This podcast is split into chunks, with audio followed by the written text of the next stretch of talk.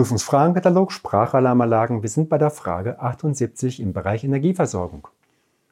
Welche Alarmierungsbereiche müssen für die Berechnung der Batteriekapazität mindestens berücksichtigt werden? Vier mögliche Ideen und genau eine Antwort ist richtig. Erstens, alle Alarmierungsbereiche sämtlicher Brandabschnitte. Zweitens, die Alarmierungsbereiche des größten Brandabschnitts. Drittens, die Alarmierungsbereiche des Brandabschnitts mit dem größten Energiebedarf. Viertens, mindestens ein Alarmierungsbereich je Brandabschnitt. Was ist deine Meinung?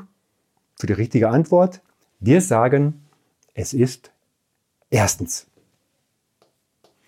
Eins ist richtig, alle Alarmierungsbereiche sämtlicher Brandabschnitte. Das ist richtig und der Rest ist falsch.